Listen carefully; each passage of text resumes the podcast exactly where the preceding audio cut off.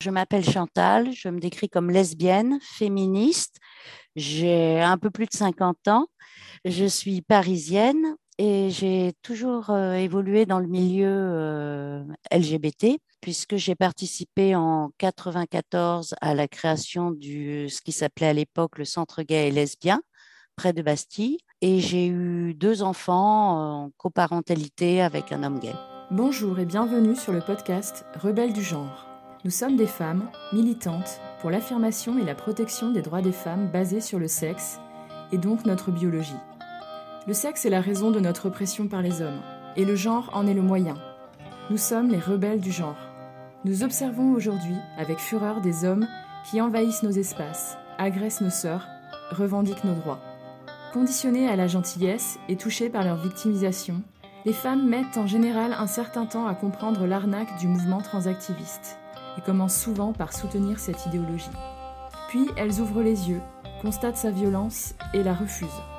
Ce podcast est là pour donner la parole à des femmes qui expliqueront pourquoi et comment elles sont devenues critiques du genre et qui témoignent de leur parcours.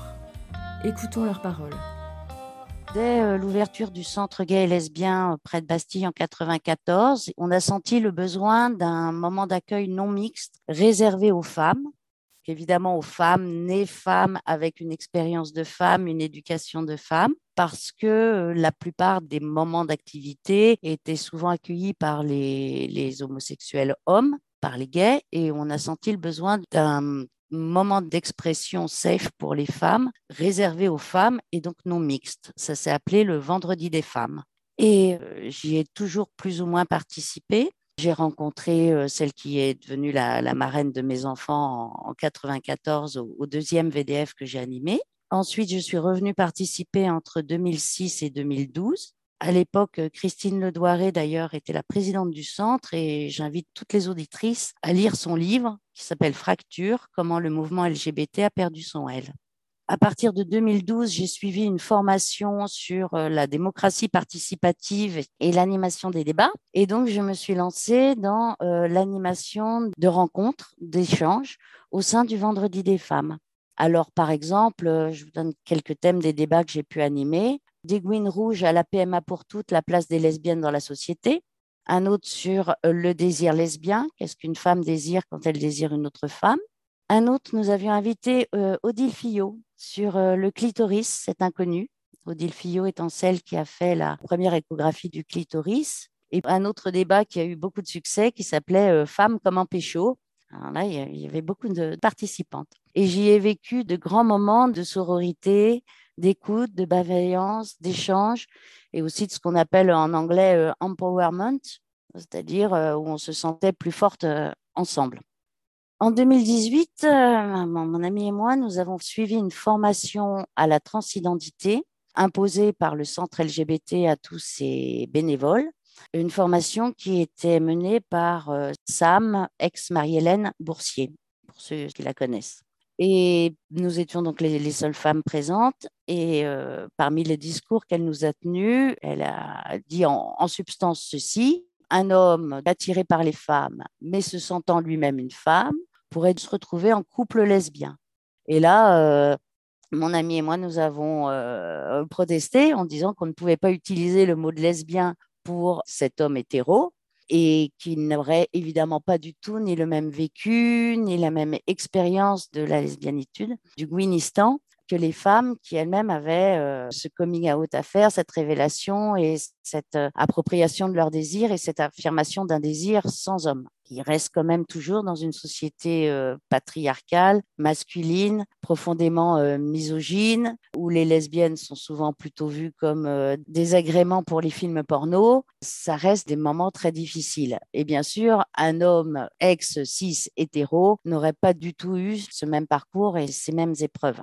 Ce à quoi euh, Sam Marie-Hélène Boursier a répondu Oh, vous les lesbiennes, de toute façon, vous êtes contre tout, votre parole euh, n'avait absolument aucune importance. Ça, c'était la première étape où je me suis rendu compte qu'il y allait y avoir un problème avec la transidentité. Et effectivement, lors d'un débat sur euh, la santé des lesbiennes, Il y a deux hommes avec du fond de teint, une jupe, des talons hauts, toutes les caricatures du genre féminin que justement beaucoup de lesbiennes refusent, qui sont venues pour participer à, cette réunion.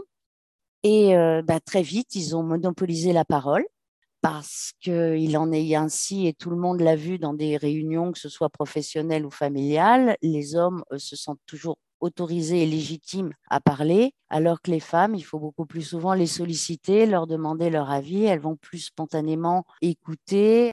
Et donc, ces deux hommes ont complètement ruiné mon débat sur la santé des lesbiennes, puisqu'ils se sont mis à parler, à interrompre tout le monde, à parler entre eux, et pour finir, euh, le débat a évolué sur le cancer de la prostate un grave problème des lesbiennes, on, le sait bien.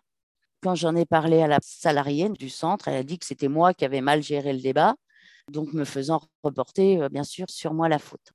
Bon, ensuite est arrivé euh, le Covid, la fermeture du centre, et c'est vrai qu'à la reprise, il y a eu deux événements. D'abord, j'ai trouvé que les opinions étaient beaucoup plus en opposition que ce soit des anti-vaccins, des pro-vaccins, enfin bon, et que du coup, les débats étaient très difficiles à mener. J'ai arrêté d'animer des débats parce que l'ambiance était telle qu'il n'y avait plus moyen de discuter ensemble. Et ensuite parce que l'entrisme des trans était de plus en plus fort et que si un homme se désignant comme femme voulait participer et si moi, en tant qu'animatrice, je lui répondais que c'était non mixte et qu'il n'avait pas à venir, du coup, le débat entre les participantes porterait uniquement sur sa présence ou non. Et ça risquait bien sûr de faire euh, débat, dispute. Et en plus, j'étais désavouée par le centre LGBT lui-même. Nous avons été convoqués par, je dis nous, puisque c'était les animatrices du Vendredi des femmes. On a été convoqués par les membres du bureau pour, beaucoup de guillemets, résoudre notre problème avec la transidentité. Et donc, il nous avait été imposé de suivre une formation à la transidentité. J'ai dit que moi, je l'avais déjà suivi, que ça ne m'apportait rien. Et les filles ont refusé en demandant à ce que euh, une formation à la prévention du sexisme et à la misogynie soit aussi introduite dans la formation du bénévole au centre puisque on trouvait que si le vendredi des femmes avait été créé, donc quand même il y a 28 ans, c'est bien qu'il y avait cette nécessité d'un espace non mixte où la parole safe pouvait euh, se dire, et que du coup il était important de former aussi les bénévoles du centre pour que euh, au moins ils aient conscience des présupposés qu'ils ont pour l'accueil des femmes. Voilà. Donc, c'est mon parcours. Les deux derniers événements, bien sûr, c'est euh, la manifestation du 8 mars 2022 où énormément de pancartes portaient sur la transidentité, énormément d'affiches étaient contre ce qu'ils appellent euh, des TERF, donc des féministes euh, excluant les trans. J'ai trouvé ça très violent comme si la première chose qu'il fallait faire un 8 mars, c'était exclure des féministes, surtout que l'on sortait d'une période de confinement où on sait que les violences euh, domestiques avaient considérablement augmenté. La situation s'est reproduite à la marche des fiertés puisque euh, le slogan était clairement une revendication trans et oubliait toutes les revendications lesbiennes, féministes et même gays. Est-ce que tu peux nous redire le slogan, s'il te plaît, le mot d'ordre? Mon corps, mon choix, ta gueule. Ce qui est quand même violent. Et puis surtout encore énormément de pancartes, euh, terre out, euh, etc. Je trouve que ces couillus avec des fonds de teint sont. Moi, j'ai tendance à parler de couillus pour parler euh, des hommes de sexe biologique parce qu'après tout, dans l'utilisation, bah, celle-là, elle en a, on il en a, on voit très bien de quoi il est question. Et je trouve que ça ramène au corps biologique et aussi à l'éducation qui va derrière. Donc, je trouve que le fait que ces, couillus avec des fonds de teint s'attaquent aux, féministes, c'est une preuve de lâcheté parce que je ne les vois pas du tout faire les mêmes manifestations dans les milieux masculinistes ou zémoriens. Et ça rentre dans la domination masculine. Voilà, ce sont ces différents éléments qui ont fait que j'ai signé une tribune luttant contre l'invisibilisation des lesbiennes dans le mouvement LGBT et qu'à l'issue de cette signature, j'ai été euh, exclue du centre LGBT et euh, désignée comme transphobe. Pourquoi penses-tu que cette idéologie est une menace pour les femmes, pour leurs droits, pour les enfants, pour la société ou pour la démocratie? Eh bien déjà, ça invisibilise complètement les combats des femmes. En tant que femme euh, biologique grandie dans un corps, de jeunes filles. Il y a cette obligation d'inclure à chaque fois les femmes avec pénis, donc les hommes avec des fonds de teint. Ça renforce la binarité. Par exemple, on voit les hommes qui se disent femmes dans les médias quand ils réussissent, par exemple, à aller dans des compétitions sportives ou quand ils se font élire à des postes de responsabilité. Par exemple, la loi sur le conseil municipal qui veut que les listes soient paritaires, un homme, une femme. Va-t-on voir des femmes avec pénis, des hommes se disant femmes, prendre les places des femmes biologiques, des femmes nées femmes, vraiment femmes, au sein des conseils municipaux? On pourrait parfaitement avoir des conseils municipaux pleins d'êtres humains à pénis certains se revendiquant hommes, certains se revendiquant femmes, mais ayant au fond la même éducation, la même mode de pensée, la même culture. Et donc, ça silencie, ça baillonne, ça empêche d'utiliser les bons mots. Moi, je repense à la phrase de Camus, euh, mal nommé euh, un objet euh, n'apporte que du malheur dans le monde. Ben là, on nomme mal des êtres humains. Il y avait le rapport sur l'inceste qui dit que c'est encore 90% des filles qui souffrent d'inceste. Bien sûr qu'il y a des personnes qui sont incestuées de tous les genres et qu'il y a des personnes qui sont violées de tous les genres, même si ce sont majoritairement des femmes qui sont violées. Par contre, les violeurs sont systématiquement des hommes et on n'aurait plus le droit de le dire. Donc ça supprime les lieux safe pour les femmes, qu'il a été quand même déjà très difficile à obtenir. Ça supprime les critères de parité donc au sein des conseils municipaux, au sein des, députés, au sein des conseils d'administration des entreprises. Ça renforce la binarité parce que pourquoi un homme qui voudrait se maquiller serait forcément une femme? Au contraire, il faut lutter, enfin il faut lutter, que les hommes se débrouillent et que s'ils ont envie de se maquiller, qu'ils prennent le droit de le faire sans euh, emmerder le voisin et notamment les femmes. Ça peut empêcher certains progrès. Par exemple, moi, je suis favorable à ce qu'on installe des euh, distributeurs gratuits de protection périodique dans les collèges et les lycées. Bon, les revendications trans font qu'ils veulent également que ce soit installé dans les toilettes pour hommes, bien sûr pour les garçons avec leurs règles, des filles, bien sûr, ce qui est garçons. Il va sans dire que ça multiplie le coût, ça multiplie les risques euh, de dégradation, et donc au final, euh, ça ne se fait pas, alors que ce serait très utile pour les filles d'aujourd'hui. Et enfin, on a l'impression, enfin pour moi, je le vis comme une appropriation identitaire. C'est-à-dire que tous les combats des féministes qu'il y a eu avant nous, euh, ces couillus avec leur fond de teint, euh, leur maquillage et leur haut talon, ils viennent nous dire, bah, vous, vous n'êtes pas des vraies femmes, c'est nous les vraies femmes. Et donc, euh, ils renforcent les stéréotypes de genre. Je dis, mais qu'est-ce que ça veut dire Je me sens femme? Ça veut dire qu'il correspond à des stéréotypes de genre du type il est doux, il aime jouer à la poupée. Euh, bah, dans ce cas-là, bats-toi pour être un homme qui a le droit de faire ce qu'il veut. Et d'ailleurs, euh, dans les temps anciens, jusqu'à assez récemment, il y avait une loi qui interdisait aux femmes de mettre un pantalon. C'était dans la loi, c'était dans la législation. Il n'y a jamais eu aucune loi qui interdisait aux hommes de mettre une jupe ni de se maquiller. C'est juste qu'ils n'osent pas, ils n'ont pas les couilles pour le faire, ils sont trop lâches. Voilà. Et donc, ils préfèrent s'en prendre aux femmes, c'est tellement plus facile. Et donc, on se retrouve avec des bars où il y a marqué bar de filles et où, quand on arrive, il y a une majorité d'êtres humains à pénis de tous les genres.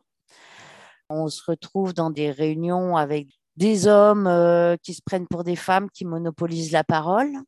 Cette auto-identification fait que ça peut arriver à n'importe quel moment dans la vie, c'est-à-dire qu'on a une personne, par exemple notre homme cis, là, qui a vécu toute sa vie en tant qu'homme cis, voire hétéro, disons homme normal, si vous préférez, j'aime pas non plus le terme cis, hétéro et qui d'un seul coup va se revendiquer une identité euh, non seulement de femme, mais même de lesbienne, et du coup euh, s'imaginer aussi légitime que quelqu'un qui a effectivement vécu au quotidien toutes les pressions du monde euh, hétérosexuel, patriarcal, dominant. Moi, j'ai vu une personne qui avait été directeur de maison de retraite, donc qui avait certainement eu une belle vie, un bon salaire. il avait certainement fait travailler des femmes dans des conditions précaires, et puis qui, à 65 ans, dit Ah bah maintenant, je suis une femme, je prends de l'oestrogène, je me fais pousser des seins, et voilà. Et enfin, je connais au moins deux personnes qui m'ont rapporté avoir eu des propositions très désagréables et limite du harcèlement de la part de euh, pseudo-femmes euh, trans, expliquant que bah, puisqu'elle se sentait femme, la copine qui était lesbienne devait sortir avec elle. Non. et du coup, le, euh, comment dirais-je, le problème est toujours reporté vers les femmes. C'est si tu ne sors pas avec moi, c'est que toi, tu as un problème avec le pénis. Non, je ne sors pas avec toi parce que moi, je préfère les femmes et toi, tu n'es pas une femme. Voilà. Il y a au moins deux personnes qui m'ont rapporté avoir eu comme ça euh, du mal à sortir du harcèlement d'une trans qui euh, voulait à tout prix coucher avec une lesbienne. Et je voudrais revenir aussi sur la notion de ce qu'ils appellent le plafond de coton ce serait le Graal à atteindre, réussir à coucher avec une lesbienne, briser le plafond de coton. Pour moi, ça rappelle beaucoup le viol correctif qui se faisait euh, notamment en Afrique du Sud contre les lesbiennes. Et donc, c'est absolument scandaleux. Voilà. C'est comme les pancartes terre faux bûcher. Si, ça ne vous rappelle pas la chasse aux sorcières, euh, c'est terrible. J'ai l'impression d'une immense régression et d'une immense violence. On pourrait même appeler ça de la thérapie de conversion finalement forcer une lesbienne à coucher avec un, oui, homme. Euh, tout à fait, tout à fait. Ça y ressemble beaucoup. Puis faire porter sur elle le problème, c'est toi qui as un problème avec le pénis. Ce qui est d'ailleurs amusant, mais on pourrait relever toutes les incohérences de cette euh, idéologie trans c'est par exemple au planning familial, on va vous dire Ah, mais le phallus, ce n'est rien, c'est juste un organe. Ça n'a au fond aucune importance. C'est pas un problème d'avoir un problème avec le pénis? On a un témoignage, celui de Marie, que tu pourrais écouter, euh, qui va exactement dans ce sens-là. Elle est lesbienne et elle était bénévole au planning et euh, elle a été harcelée aussi par le, planning familial, par des membres du planning familial là où elle était. On lui a dit Tu as un problème avec le pénis. Bah, bien sûr. Le planning familial. C'est absolument scandaleux. Donc, du coup, il, le minimise en disant bon, c'est juste un organe, euh, vous arrêtez pas à ça, c'est pas grave. Il euh, faut quand même reconnaître qu'il y a des femmes euh, qui sont nées dans une famille royale et parce qu'elles n'avaient pas de phallus, elles n'ont pas pu devenir reines, hein, puisqu'on était dans la loi phallique. Qu'il y a des enfants qui sont avortés en Inde ou en Chine ou peut-être même en France parce qu'ils n'ont pas de phallus qu'il y a quand même énormément de pays où euh, des enfants sans phallus euh, sont violés, vendus, n'ont pas le droit à l'école. Euh, voilà, donc considérer que ce n'est rien, c'est tout simplement nier des siècles de domination masculine, phallocratique. c'est absolument scandaleux. De la même manière, je trouve que leur compréhension de la phrase de Simone de Beauvoir, on n'est pas femme, on le devient, qui pour moi se comprend comme euh, un oignon, vous voyez, avec les différentes couches d'oignon, qui est qu'on commence à devenir une petite fille à 3 ans, à 4 ans, à 6 ans, à 12 ans, à la puberté, c'est encore une autre sensation, etc. C'est absolument pas, euh, je, me réveille un beau jour, je décide de mettre une robe et ça y est, je suis une femme. Et ça, ils ne le comprennent pas. Quoi. Pour moi, euh, le transactivisme, c'est du masculinisme de la pire des manières, puisque c'est de l'appropriation identitaire. En plus, c'est souvent des gens qui, par ailleurs, ont une pensée intersectionnelle euh, ou woke. Et donc, on va les voir rouspéter quand un auteur blanc ou un traducteur blanc traduit une poétesse noire ou parler d'appropriation culturelle. Mais là, pour moi, il s'agit d'une appropriation identitaire, c'est-à-dire des individus qui n'ont rien à y voir, usurpent une identité, alors que c'est d'ailleurs dit dans la présentation des podcasts euh, Rebelles de genre, à la base, moi, j'étais plutôt favorable à la transidentité dans la mesure où c'était du trans de genre, c'est-à-dire la possibilité pour chacun d'être comme il veut et de faire ce qu'il veut, les filles au foot et les garçons à la danse classique et même avec des tutus, et que ça créait en fait un espèce de troisième sexe, un troisième genre. Mais considérer qu'un homme qui ne s'en sent pas complètement masculin est une femme, c'est une appropriation identitaire et c'est un crachat à la gueule euh, de ma mère, de ma grand-mère, de mon arrière-grand-mère et de toutes les femmes qui ont supporté la domination masculine, qui n'avaient pas le droit de vote, qui n'avaient pas le droit de faire des études et qui devaient dire amen à leur couillu de mari et qui devaient supporter le viol conjugal. C'est un crachat à la gueule de toutes les petites filles qui se font mettre la main aux fesses à 12 ans dans le métro. C'est un crachat à la gueule de toutes les filles stagiaires qui ont eu un chef de service qui leur a ploté les seins. C'est ça quand un homme se déclare femme, par son beau vouloir. Ça dit en fait, tu n'existes pas et je prends ton identité. Je prends, mais bon, si je prends ton genre, je prends pas forcément ni ta retraite, ni ton harcèlement. Il faut pas exagérer non plus. J'ai vu des articles sur des hommes se déclarant femmes qui en fait étaient soit élus maires, soit venaient d'une famille très religieuse, euh, rabbin et de New York. Et donc, bien sûr, il avait quitter sa communauté pour devenir euh, une femme trans. Et ou bien sûr les compétitions sportives où les hommes qui se déclarent femmes assez facilement battent les vraies femmes physiologiques. Et par contre, on parle des hommes trans, donc des femmes se disant hommes quand? Quand elles sont enceintes. Ah bah la grossesse. Et donc du coup, on revoit les, les hommes, même s'ils portent des jupes et du maquillage de fond de teint des talons hauts, euh, qui sont dans la politique, qui sont dans la religion ou qui sont dans le sport. Et on voit des femmes, même si elles se disent hommes, qui sont reconnues pourquoi? Pour leur grossesse. Ah mon Dieu, il est enceint, c'est merveilleux. Euh, je trouve que c'est très, très binaire, alors que la transidentité pourrait au contraire nous libérer de ces stéréotypes de genre. Il la renforce. Le transactivisme est un masculinisme qui renforce les identités de genre et qui remet les femmes dans plus tout maman euh, sans alternative. J'ai rencontré euh, à deux reprises des femmes, donc une en vrai, enfin en présentiel, in real life, dans un parc parisien de la rue Saint-Martin, euh, bar qui s'appelle la Mutinerie, avec qui j'ai échangé. Donc, moi, je l'apercevais comme une, une jeune butch, euh, habillée tout en noir, cheveux courts, euh, un peu déprimée, un peu solitaire, un peu rebelle, attirée par les femmes et qui s'interrogeait en fait sur la prise d'hormones, sur la mastectomie. Donc, moi, évidemment, je, je, je l'ai surtout écoutée.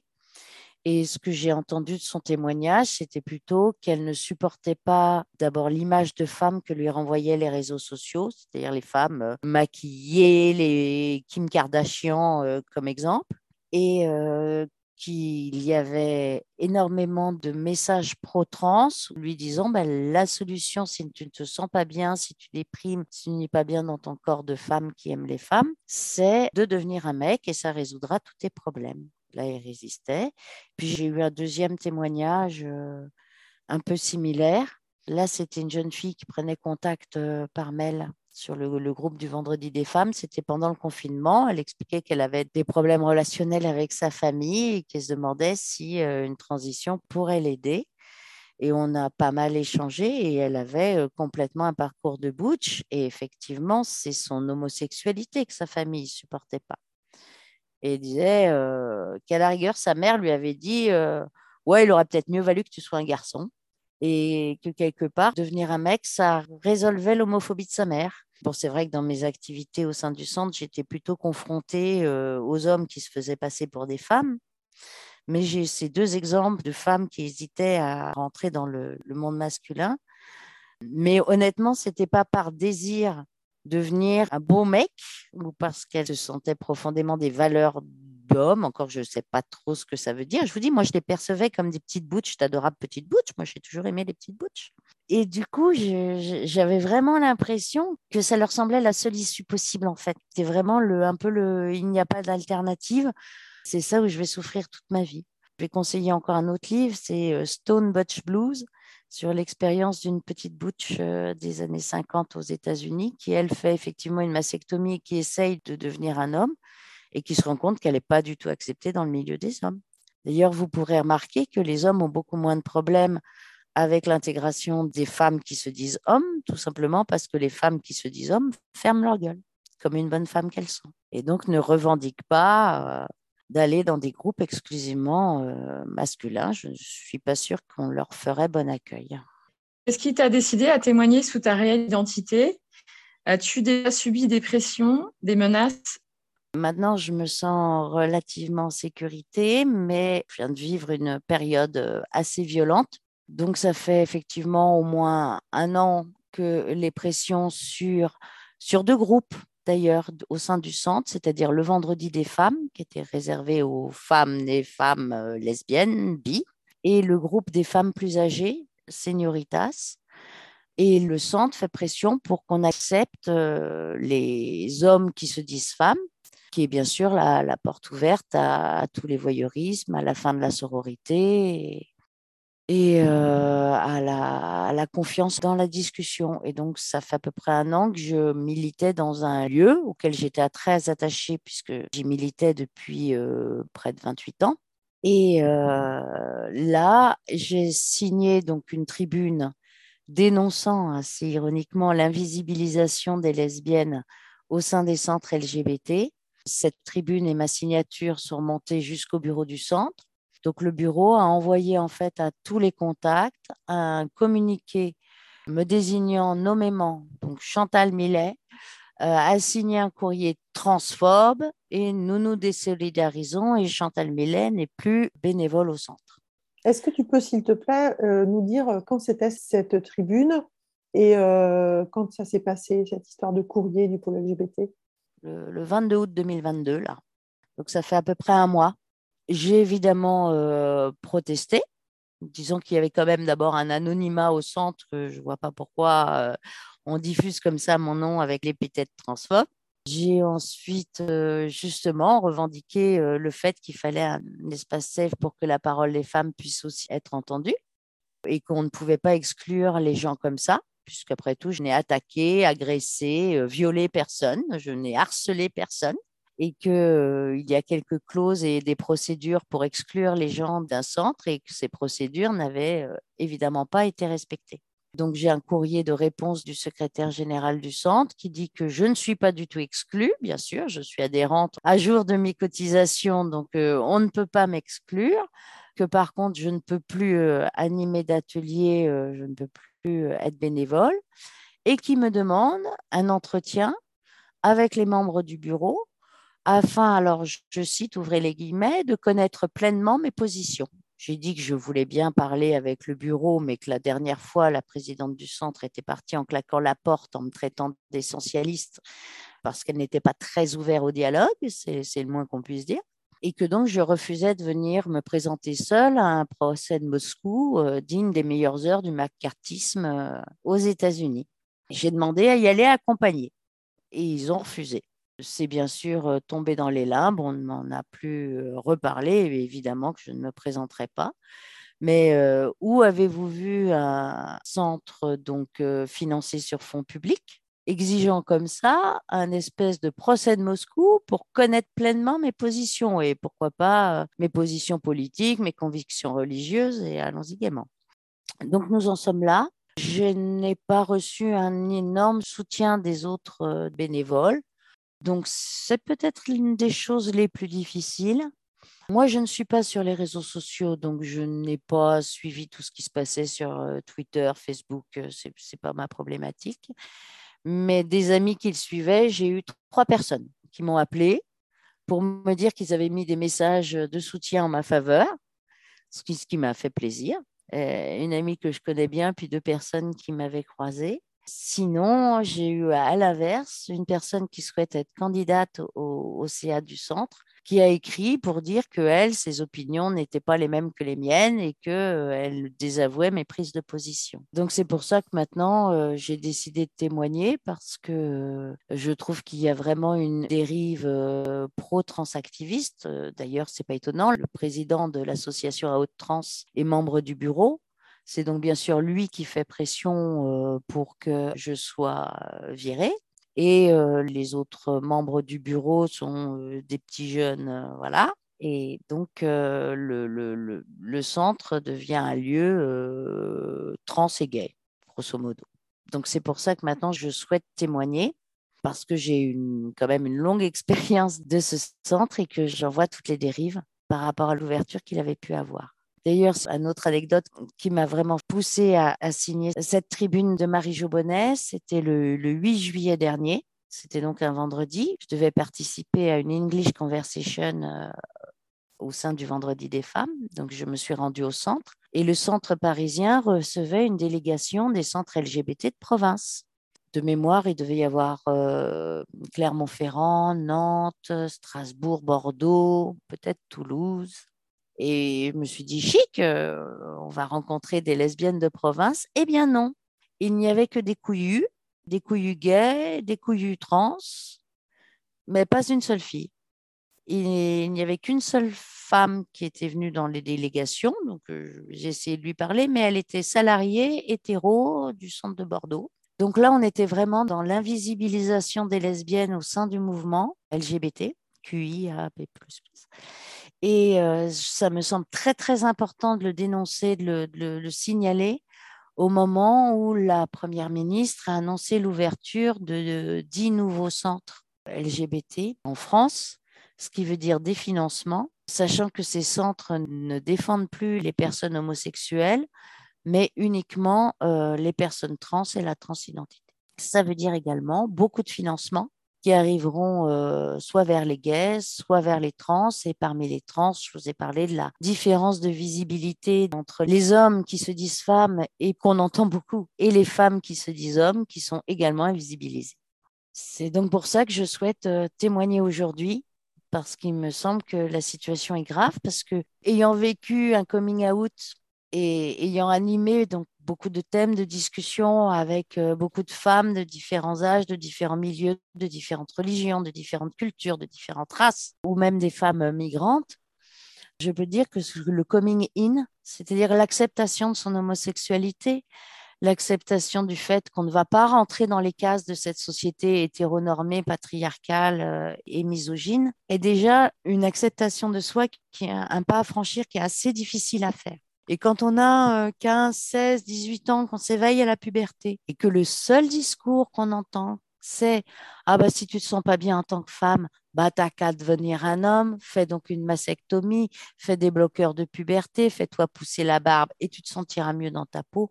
Mais c'est faux, c'est faux, les filles. Vous ne serez pas mieux en tant qu'homme, au contraire. Comment tu vois les choses? Comment tu vois ton militantisme euh, dans les années à venir? Et en particulier pour les lesbiennes? Eh bien, je crois qu'on va faire comme on a fait pendant de très, très, très nombreuses années. On va retourner dans des caves, c'est-à-dire qu'on va se voir par petits groupes, entre nous, entre copines. On aura beaucoup moins de visibilité, d'associations. Ce sera beaucoup plus difficile pour une jeune fille de trouver des lieux safe où s'exprimer. Moi, je vais commencer à militer plutôt avec des lesbiennes féministes en vrai groupe non mixte j'ai envie de m'engager plus auprès de groupes comme euh, les Amazones ou euh, Résistance lesbienne. Et j'ai presque envie, là, au point où j'en suis, d'aller à la castagne. C'est-à-dire me dire, je vais me mettre en danger physiquement parce que c'est le seul moyen, sinon la rue est à eux. Mais le mouvement lesbien va, bien sûr, les filles vont continuer à être lesbiennes et à militer. Oui, mais ça, c'est des choses qu'on ne peut pas changer. Les filles, les lesbiennes seront des lesbiennes. Simplement, la question, c'est euh, qui va se battre pour elles? Ah ben personne, il n'y a qu'elles qui vont se battre pour elles. Jamais personne ne s'est battu pour elles. Quand les gays ont eu le sida, je veux dire, j'y étais, on s'est beaucoup battu pour les aider, pour que leur voix soit entendue. Et euh, comme tous les financements allaient à la santé et à la lutte contre le sida, on essayait de dire aux lesbiennes, mais vous êtes sûr que vous, vous n'avez pas des cas de séropos Eh ben non, je suis désolée, mais les lesbiennes n'étaient pas touchées par le sida, donc tous les financements sont allés aux gays. Bon, ça c'est un autre problème mais personne ne, luttera pour les lesbiennes, personne n'a jamais lutté pour les lesbiennes. Les hommes qui se disent euh, femmes ne luttent pas pour l'avortement. Donc, euh, ce sera encore à elles de s'auto-organiser. Moi, je pense pas mal m'appuyer sur les féministes aussi, même les féministes euh, hétéros, parce qu'on a quand même ma génération, notre génération, des cinquantenaires. Moi, j'ai vécu la lutte pour le Pax en 99, les manifs pour le mariage si on arrive à empêcher une grande régression qui remettrait en cause euh, les droits euh, au mariage pour tous, les droits à l'avortement, les droits à la PMA pour toutes, on a quand même des acquis juridiques contre l'homophobie et pour le respect de nos couples, pour le droit à aimer qui on veut, qui est quand même une grande liberté pour les générations futures, qui fait que les mouvements féministes hétéros peuvent aussi se joindre. Enfin, on peut peut-être plus s'entendre avec les revendications euh, féministes, euh, qu'elles soient hétéro ou homosexuelles, puisque le tabou homosexuel est quand même un peu levé par rapport à ce que ça pouvait être dans les années 70. Et c'est vrai aussi que parmi les, jeunes générations, euh, enfin bon, moi j'ai une fille de 22 ans qui m'a super soutenue dans cette histoire-là. Elle était là, euh, mais c'est qui ces connards qui veulent empêcher ma mère de voir ses copines euh, Ils peuvent pas aller voir des filles ailleurs. vous avez bien le droit de rester entre vous. Et aussi, pour dire que tout n'est pas perdu dans la jeune génération, elle m'a fait part d'une anecdote. Donc, c'est ma fille qui était en boîte de nuit avec des copines et une de ses copines a été plottée, approchée euh, sur la piste de danse par un mec qui est un gros lourdingue euh, avec les mains baladeuses. Et elle a été sidérée, ne sachant pas comment réagir. Et dès que la danse s'est arrêtée, stratégie d'évitement, elle a quitté la piste de danse. Et elle est venue donc voir ma fille et une autre copine qui lui ont tout de suite dit Oh, ma pauvre, mais c'est pas possible, etc. Et elles étaient avec deux garçons et les garçons ont dit Ah, mais pourquoi t'as rien dit? T'aurais dû le gifler, t'aurais dû nous appeler. Et ma fille m'a dit Les garçons spontanément posaient la question Mais pourquoi tu n'as rien fait? Et elle dit Mais même poser la question, c'est une violence parce que ça reporte la faute sur la femme. Exactement même si c'est des mecs plutôt ouverts, qui, c'est ça qui est terrible, c'est des mecs qui vont se définir féministes, mais qui du coup vont être violents. Alors que les filles, spontanément, ont tout de suite compris qu'elles, elles ne pouvaient pas juste foutre une gifle à l'emmerdeur ou, s'en aller, parce qu'elles avaient déjà vécu des situations de harcèlement. Et donc, les filles ont ce vécu très profondément parce qu'on le subit depuis très jeune. Et donc, ma fille a parfaitement compris qu'on pouvait avoir envie de se sentir entre femmes parce qu'un homme n'aurait pas du tout ces réflexes-là et que même poser la question du mais pourquoi tu n'as rien fait, c'est une violence. C'est ce que toute jeune fille qui se rend au commissariat et qui explique qu'elle a été violée, et quand on lui dit bah, vous n'êtes pas débattu, bah, le flic en face, il dit bah, alors vous devez être un peu consentante. Eh ben non, c'est ce qu'on appelle la sidération. Et c'est là où je suis optimiste. Je reviens euh, à la question précédente. C'est parce que chez les jeunes générations, il y a quand même une prise de conscience très forte de tous ces systèmes de domination masculine. Par exemple, le terme mansplaining, le mec qui t'interrompt pour t'expliquer quelque chose que tu connais déjà, on l'a tout vécu, mais on n'avait pas de terme pour le désigner. Idem pour le terme male gaze ce regard de l'homme qui va se permettre de juger euh, la grosseur de tes seins, comment tu t'habilles, euh, comment tu fais, alors que toi, tu ne te permets pas de porter un jugement sur euh, comment est-ce qu'il est mal et quelle sale tête de con il peut avoir. Quoi. Ou si tu te le fais, tu vas pas lui dire. Mais lui, il se permet. Ah, tu es jolie aujourd'hui. Eh ben, les, filles, maintenant, elles ont des mots pour le dire et elles sont sensibles aux, aux choses et elles comprennent peut-être beaucoup plus l'importance de la sororité, du coup. C'est ce qui me rend optimiste sur les luttes futures parce que j'ai quand même peur qu'on assiste à une grosse régression. Mais maintenant, les filles ont quand même les, mots et des connaissances pour pouvoir le formaliser pour pouvoir le conscientiser. Il y a aussi pas mal de livres féministes sur euh, comment l'histoire a invisibilisé les femmes, sur euh, les femmes qui font des recherches, qui se font voler leurs recherches par des hommes, et tout ce type de syndrome d'une société euh, patriarcale. Et il n'y a pas besoin d'aller en Afghanistan pour le vivre qui sont maintenant de plus en plus détaillés, connus et surtout nommés. On a les mots pour nommer les choses. Et ça me paraît être un, facteur euh, plutôt positif pour le futur. As-tu une anecdote à raconter sur un événement qui t'a marqué concernant la transidentité ou le transactivisme? Bah, je voudrais parler par exemple de euh, cette dernière réunion où euh, deux hommes euh, avec jupe et maquillage sont venus participer à la réunion et qu'à la fin de la discussion, ils ont absolument voulu prendre la parole, nous inviter rapidement à aller boire un verre avec eux. Et ils se sont permis des commentaires. C'était un atelier English Conversation sur ah ben toi tu as vraiment un accent euh, un très bel accent mais très compliqué à comprendre etc alors que tout le monde justement essayait d'éviter de faire des remarques trop personnelles. On n'entendait plus que quoi un besoin de s'exprimer d'élever la voix et de, de cette invasion de l'espace euh, qu'ont systématiquement les hommes c'était la dernière fois que j'avais participé c'était donc le 8 juillet et j'avoue que ça m'avait laissé sur une très très mauvaise impression. Voilà j'ai quand même un autre témoignage.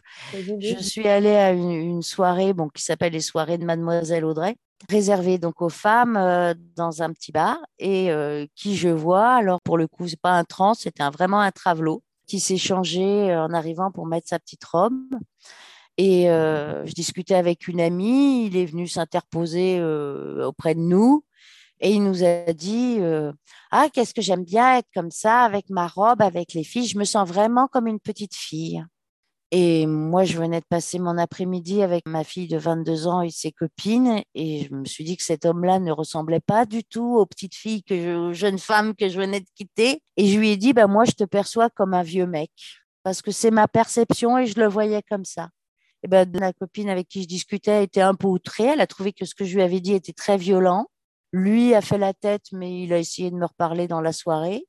Et ce que je veux dire, c'est que moi, j'ai trouvé très violent sa présence à cette soirée non mixte.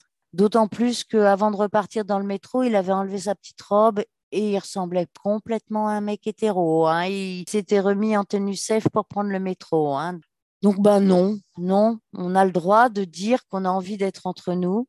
Les lieux en non-mixité ont toujours été des revendications féministes que ce soit pour parler sexe. J'ai aussi un bouquin sur les premiers lieux où les femmes des années 70 américaines parlaient sexe et certaines découvraient leur clitoris, découvraient leur corps. C'est assez terrible. Dans le film La Belle Saison, il y a un mouvement euh, où les filles se réunissent aux beaux-arts pour discuter entre elles. Et on voit tous ces gauchos de mecs en train de vouloir rentrer parce que c'est la grande question, mais qu'est-ce qu'elles peuvent bien se raconter sans nous? Je pense que euh, les femmes sont divisées parce qu'elles appartiennent à un foyer sous la tutelle d'un père, sous la tutelle d'un mari, et elles sont chacune isolées dans leur foyer et donc solidaires de leur foyer, de leur homme. Les femmes bourgeoises solidaires des hommes bourgeois, les femmes ouvrières solidaires des hommes ouvriers.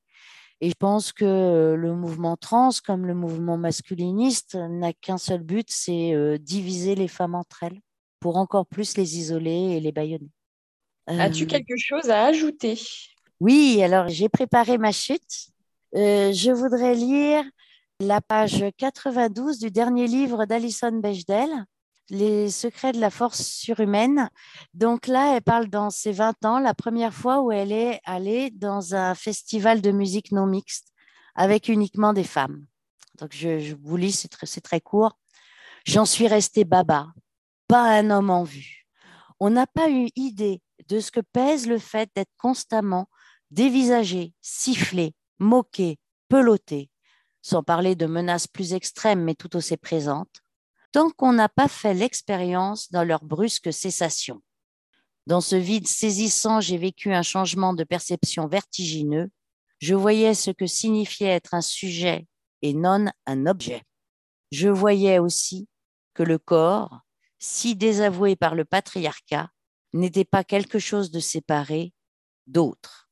Ici, l'autre, la nature elle-même, était replacée au centre.